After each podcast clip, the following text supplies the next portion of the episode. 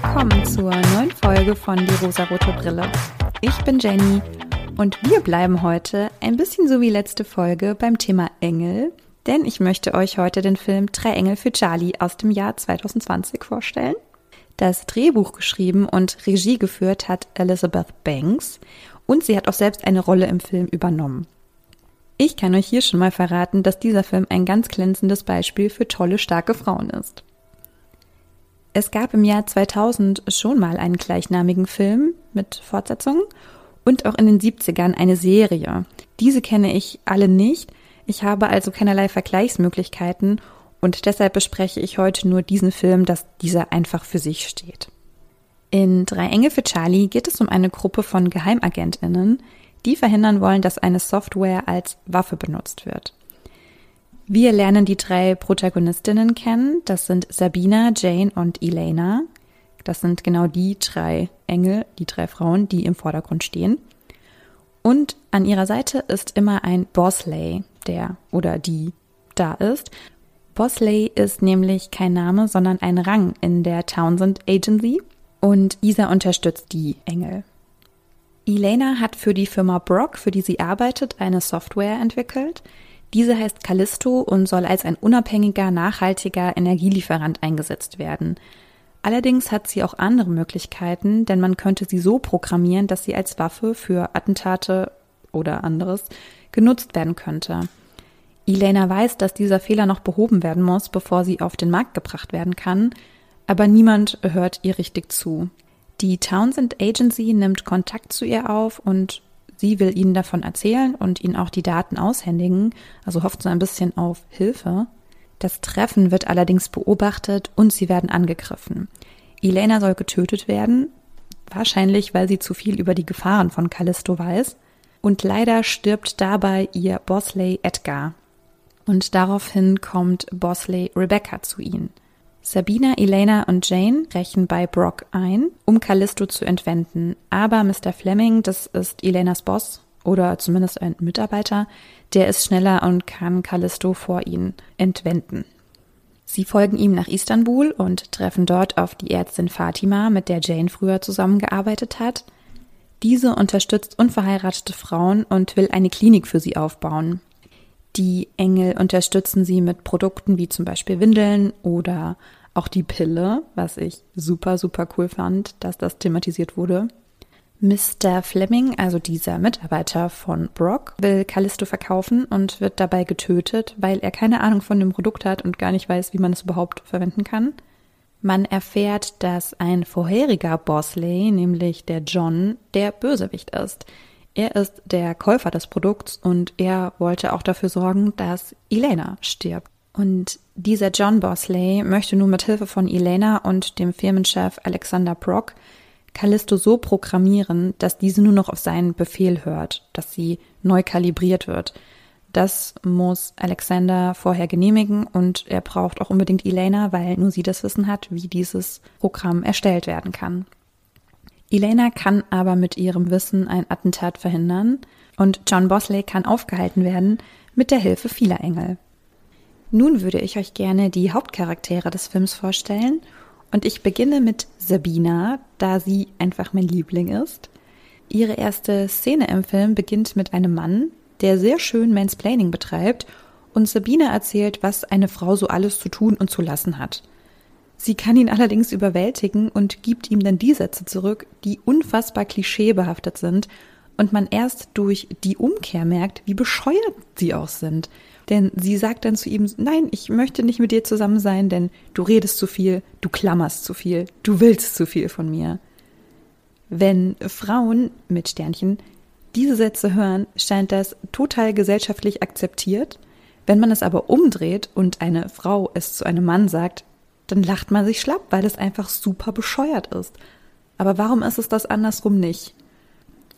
Sabina kommt aus reichem Hause und das wird auch immer mal wieder gedroppt, denn sie kann sehr gut reiten, was sie im Laufe des Films auch unter Beweis stellen darf. Ich finde Sabina super sympathisch und liebe sie sehr. Sie ist ein bisschen durchgeknallt, das sagt sie selbst, aber sie ist immer sehr gut drauf. Sie handelt eher nach ihrem Gefühl. Und ein bisschen im Gegensatz dazu steht Jane. Sie ist eher ein Kopfmensch und sehr analytisch. Auf den ersten Blick wirkt sie etwas kühl, aber man merkt, wie sehr ihr die Freundschaft zu Sabina am Herzen liegt. Jane hat früher für den MI6 gearbeitet und in Istanbul geholfen, eine Klinik für Frauen zu öffnen. Also dort hat sie Fatima kennengelernt. Allerdings hat irgendwann der MI6 die Finanzierung dieses Projekts gestoppt und sie konnte nicht mehr mithelfen, diese Klinik aufzubauen. Das ist auch der Grund, warum Fatima sauer auf sie ist, weil sie sich im Stich gelassen fühlt von Jane. Aber Jane sagt selbst, sie hat keine Wahl gehabt und hat aus dem Grund auch beim MI6 gekündigt weil ihr das nicht gepasst hat, was da abgelaufen ist. Jane und Sabina sind zusammen wirklich ein super Team. Sie kennen sich auch schon etwas länger. Jane hat hohe Gerechtigkeitswerte, denn sie rächt ihren Freund Edgar, indem sie den Mann tötet, der ihn getötet hat. Die dritte im Bunde ist Elena. Man lernt Elena kennen, die von einem Mann hören muss, wie sie als Programmiererin ein Programm entwickelt hat. Auch wieder ein klarer Fall von Mansplaining. Er hört ihr einfach nicht zu, krabbelt sie sogar noch an. Uh. Elena ist Programmiererin, Wissenschaftlerin. Sie hat ein Diplom am MIT und sie wird zum Teil der Einheit der Angels. Sie hat noch keine kämpferischen Fähigkeiten, weiß sich aber trotzdem sehr gut zu wehren. Zum Beispiel verprügelt sie einen Angreifer im Steinbruch einfach mit der Computermaus und ich finde, sie macht das sehr, sehr gut. Sie bekommt mit Abstand die meiste Scheiße von Männern zu hören. Der Sicherheitsmann sagt ihr, sie solle doch mal mehr lächeln. Boah. Und John sagt zu ihr, sie sei ja so neugierig wie eine Katze oder wie ein Frettchen. Aber das läge wohl an ihrem Job als Wissenschaftlerin. Die sind ja immer so neugierig. Sie bekommt von ihm auch ein Halsband verpasst. Äh, also geht's noch? Das richtig ekelhaft, als müsste man sie umherführen wie ein Tier, was keine Ahnung hat. Also wenn ihr sehen könntet, wie ich gerade mit den Augen rolle. Elena hat ein sehr hohes Wissen über die Software und hat einfach mega Ahnung von ihrem Job. Sie weiß, wie gefährlich die Software sein könnte und sie kann mit ihrem technischen Wissen sehr oft Situationen retten. Und jetzt möchte ich noch Rebecca vorstellen.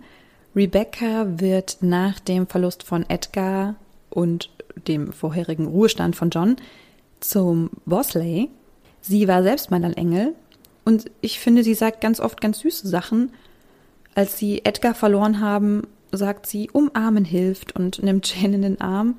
Sie sagt leider auch eine traurige Sache, nämlich ein Mann kann dich lieben und sich trotzdem deinen Tod wünschen. Das ist leider trauriger Alltag vieler Frauen. Aber sie sagt auch Sachen wie, ja, Frauen sind immer am Verhungern. Sie ist irgendwie einfach ganz zauberhaft. Und es gibt noch weitere feministische Momente in dem Film.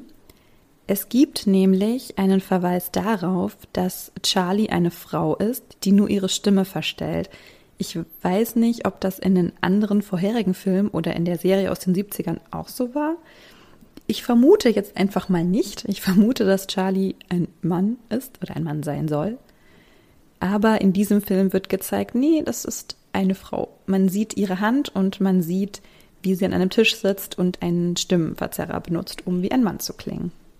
Als Elena ihre Ausbildung absolviert, das sieht man dann ganz am Ende des Films im Abspann teilweise, alle Frauen, die bei den Engeln sind, bilden eine große Diversität ab.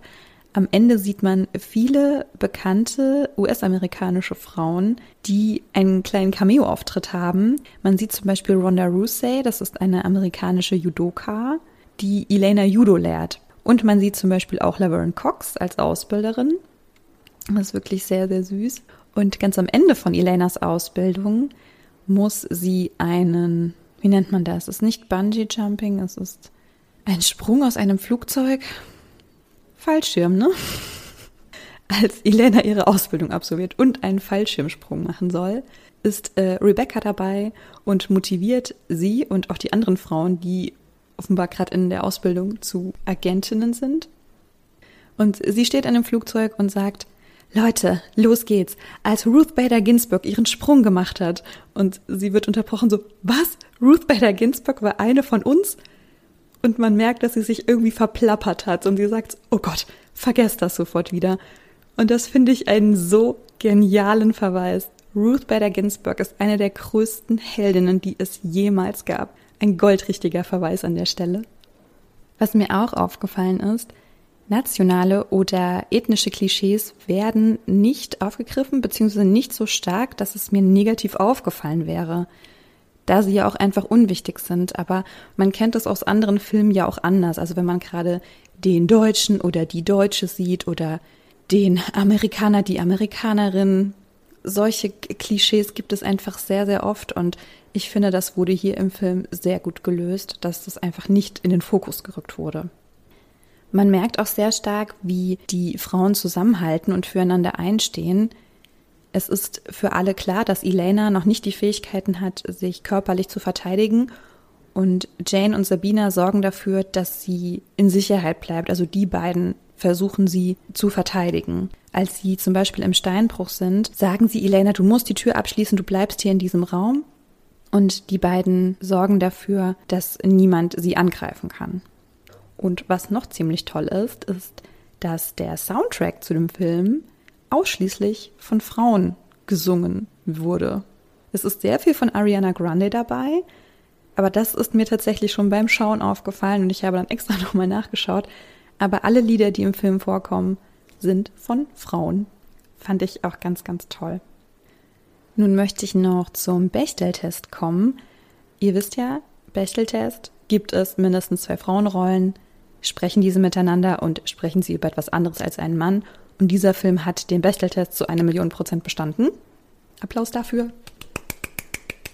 Drei Engel für Charlie ist ein typischer Actionfilm. Also man weiß zu Beginn, es wird ein paar verhängnisvolle Szenen geben und alle werden kämpfen, aber die Guten werden siegen. Und trotzdem dieser Film ein stinknormaler Actionfilm ist, ist es aber trotzdem so, dass er auf mich sehr, sehr sympathisch gewirkt hat, weil er doch einen etwas anderen Blick hatte. Ich mochte ihn jedenfalls sehr gerne. Es ist oft so, dass mich die typischen Actionfilme manchmal langweilen, weil es immer wieder dasselbe ist, nämlich eine Gruppe Typen schaffen einen tollen Clou und wenn man Glück hat, ist vielleicht eine Frau dabei. Also zum Beispiel die Oceans-Reihe, daran kann man erinnern, also außer Oceans 8. Oder Italian Job oder Now You See Me es ist immer so, dass es eine Gruppe Männer ist, die irgendwas Tolles schaffen. Es gibt ein paar Widrigkeiten, die sie aber immer überstehen. Hier war es natürlich genauso, aber man hat ausschließlich Frauen gesehen. Tolle, starke Frauen, die die Sache einfach rocken. Ich würde mich über euer Feedback freuen. Was sagt ihr zu dem Film? Fandet ihr ihn gut oder super langweilig? Ihr findet mich unter Instagram at rosarotebrille.podcast auf Facebook oder per Mail die rosarote Brille at posteo.de. Ich freue mich auf eure Nachrichten und dann hören wir uns beim nächsten Mal wieder. Bis dann!